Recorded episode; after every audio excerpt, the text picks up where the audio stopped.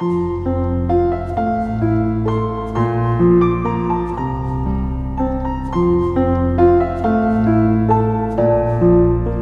家好，欢迎来到金牌公考每日热点分析。今天我们的话题是：网约单车迅速走红，他们到底该停在哪儿？要说最近街头的网红，肯定要数摩拜的小橙车、OFO 的小黄车、小明的小蓝车了。这些网约单车给市民的出行增加了新选择，不过也带来了不少问题。网约单车的迅速走红，极大方便了市民出行，但随之而来的乱停乱放亦引人注目。以摩拜单车来说，到街上随便走走。小橙车几乎无孔不入，连个别地铁入口、人行道边、绿化带上都被他们霸占了一席之地。有的还在仅停自行车的指示牌下停上一辆，那是相当霸气。这种违停无疑影响了市民的通行，扰乱了周边的管理秩序，给城市添堵。好好停车怎么这么难？依我看，一是人的素质问题。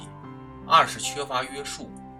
根据使用体验，它不用办卡，扫码即可解锁，手机完成支付，尤其是随地租还，无桩停车堪称最大亮点。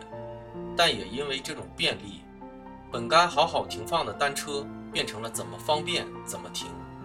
三是缺乏停车区域，单车无处安放，也实属无奈。那么怎么办？首先要内部管理跟上。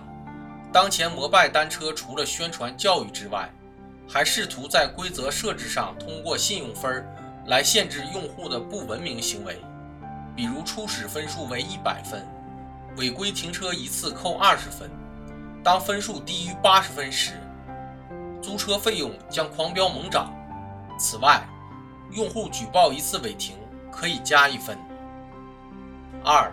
是企业升级技术，还是以摩拜单车来说，它在车身内配备有 GPS 等先进装置，因此，企业今后或许可以尝试将城市管理中所明确的禁止区域逐渐搬上网。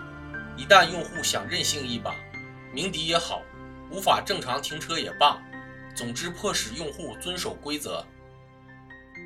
三是城市管理新思维。在这方面，广州市海珠区给我们提供了示范。今年十月底，海珠区政府与摩拜单车签订了战略合作协议。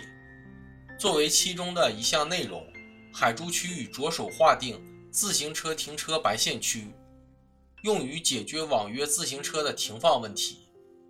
而摩拜也将在海珠区重点投放五万辆单车，双方相互合作。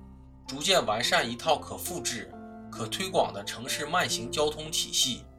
另外，日前上海在约谈网约单车企业时，也表示，如果要在地铁口增设停车位，必须向警方报备，在警方指导下完成专用车位的划设。这都意味着，对于网约单车停放，政企联手还有相当大的操作空间。从城市公共空间来看，单车停放其实并不会占据很多空间。如果设置合理的话，往小了说，可以增加一道街头风景；往大了说，为节能减排做出贡献。因此，各区各街道不妨与时俱进，因地制宜地考虑自行车停放问题，划定更多区域，让网约单车有地安放。也让人们有章可循。